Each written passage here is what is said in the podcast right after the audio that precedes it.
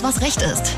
Der Rechtspodcast ohne Krawatte, Zwirbelbart und Anwaltsblabla. Aber dafür mit alltäglichen Rechtstipps, konkreten Antworten und jeder Menge Spartricks. Präsentiert von Ganze Rechtsanwälte.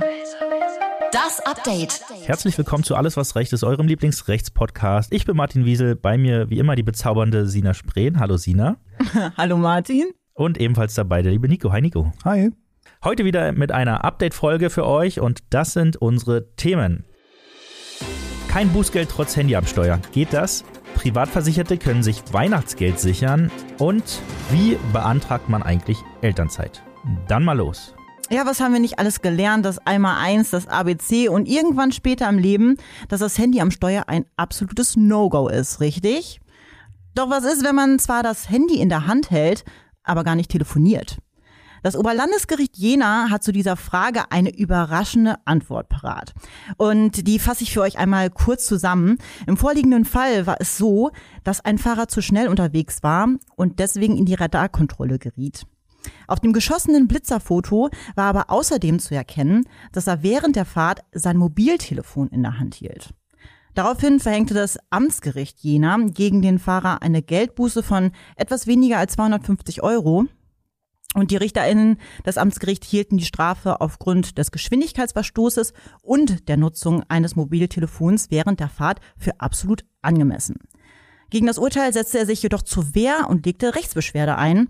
Und damit landete der Fall vor dem Oberlandesgericht Jena. Und entgegen der Rechtsauffassung des Amtsgerichts ähm, waren die Richterinnen der Meinung, dass das bloße Halten oder Aufnehmen eines Handys keinen Verstoß darstelle. Es müsse nämlich außerdem nachweisbar sein, dass der oder die Fahrzeugführerin das Mobiltelefon auch zeitgleich benutzte. Vielleicht äh, werfen wir an dieser Stelle einen kleinen Blick in die Straßenverkehrsordnung. Dort steht nämlich, wer ein Fahrzeug führt, darf ein elektronisches Gerät, das der Kommunikation, Information oder Organisation dient oder zu diesem bestimmt ist, nur benutzen, wenn hierfür das Gerät weder aufgenommen noch gehalten wird. Von einem Halten ohne Benutzung ist im vorliegenden Paragraphen jedoch keine Rede. Deswegen vertrat das Oberlandesgericht ähm, Jena die Rechtsauffassung, dass den FahrerInnen zudem auch nachgewiesen werden muss, dass das Handy auch tatsächlich benutzt wurde, beziehungsweise genutzt. Äh, wie dieser Nachweis erbracht werden soll, diese Frage beantwortete das Oberlandesgericht wiederum nicht, sondern gab den Fall zur Urteilsfindung zurück an die Vorinstanz, sprich das Amtsgericht. Also wir bleiben äh, gespannt, was beim Urteil rauskommt. Die Entscheidung des Oberlandesgerichts zeigt aber, auch wenn die Rechtsklar Rechtslage klar erscheint, gibt es im Gesetz immer mal wieder Lücken, die einem einiges an Geld sparen kann. Deswegen unser Rat an euch, lasst doch einfach mal von unserem Anwalt für Verkehrsrecht kostenfrei prüfen, ob sich ein Vorgehen gegen euren Bußgeldbescheid lohnt und Aussicht auf Erfolg hat. Äh, den entsprechenden Link zur kostenfreien Bußgeldprüfung findet ihr überall auf unserer Website verstreut. Besten Dank, Sina. Dann äh, mache ich mal weiter. Die private Krankenversicherung ist ja meistens nicht gerade billig. Deshalb wäre es doch gar nicht so verkehrt, wenn man sich ein bisschen Geld von der privaten Krankenkasse zurückholen könnte, oder? Und äh, das geht jetzt und zwar recht einfach. Vermutlich haben es viele von euch Privatversicherten schon mitbekommen. Die Beitragserhöhungen der letzten Jahre etlicher Versicherer sind unwirksam.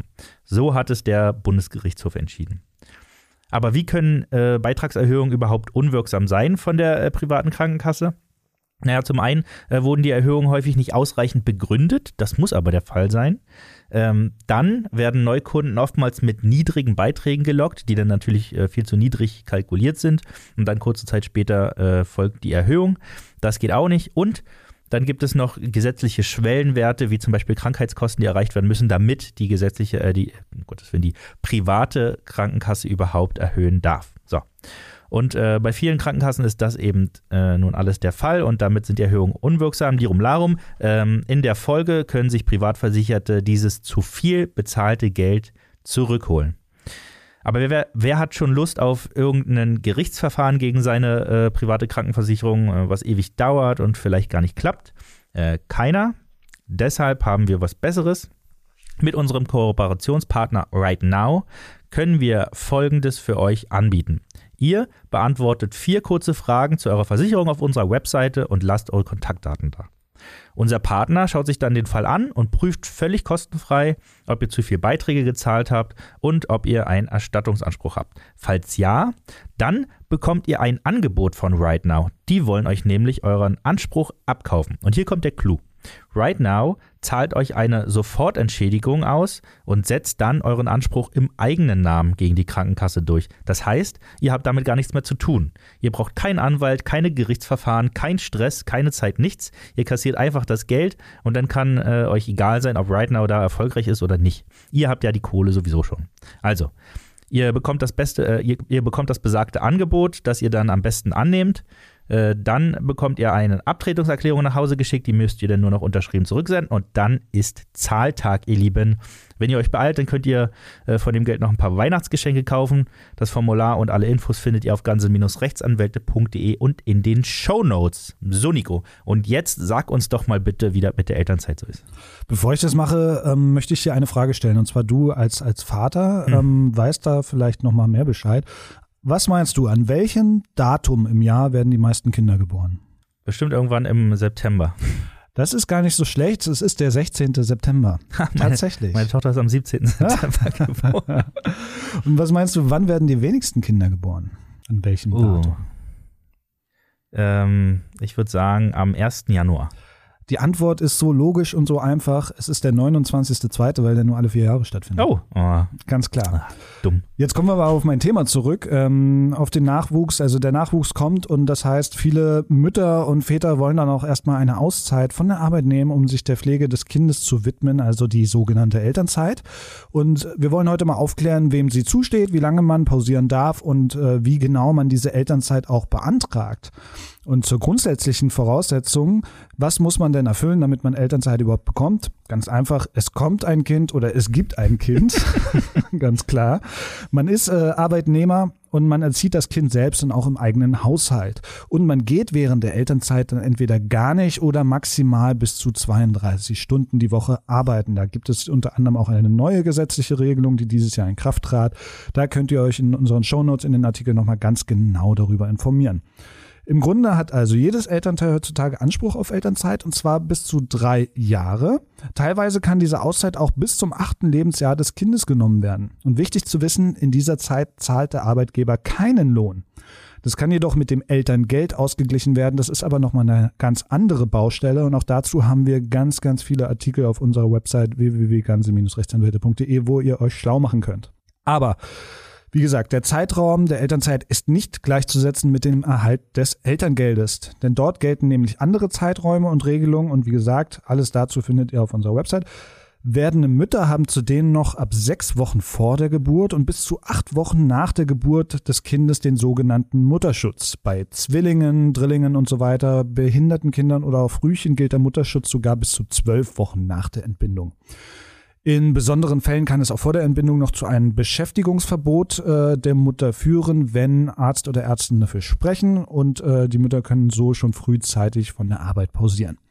Zuletzt sei gesagt, die Arbeit, äh, zuletzt sei aber gesagt, die Elternzeit erfolgt stets in Absprache mit dem Arbeitgeber. Es ist wirklich wichtig, dass ihr euch da mit dem Arbeitgeber abstimmt und genau sagt, wie euer Plan aussieht. Ihr habt ein unbestrittenes Anrecht auf die Elternzeit. Insofern wird euch der Arbeitgeber dort stets entgegenkommen. Man sollte ihn jedoch immer bestenfalls vor der Geburt des Kindes über den gewünschten Zeitplan informieren, dass der Arbeitgeber auch dementsprechend planen kann. Was macht man dann? Man reicht den Antrag zur Elternzeit beim Arbeitgeber schriftlich ein und der wird diesen Antrag wiederum schriftlich bestätigen und händigt euch dann das Dokument aus, was ihr zur Beantragung von Elterngeld nutzen könnt. Übrigens ist die Elternzeit vorbei, hat man immer Anspruch auf die Rückkehr zum Arbeitsplatz. Und auch was äh, auch im Thema und auch zum Thema Kündigung steht ihr in dieser Zeit unter besonderem Schutz. Für alle, die sich gerade noch fragen, was in diesem schriftlichen Antrag stehen sollte, den machen wir es ganz besonders einfach heute und wir stellen in unseren Show Notes beziehungsweise im Artikel dort ein kostenloses Musterschreiben als Download zur Verfügung.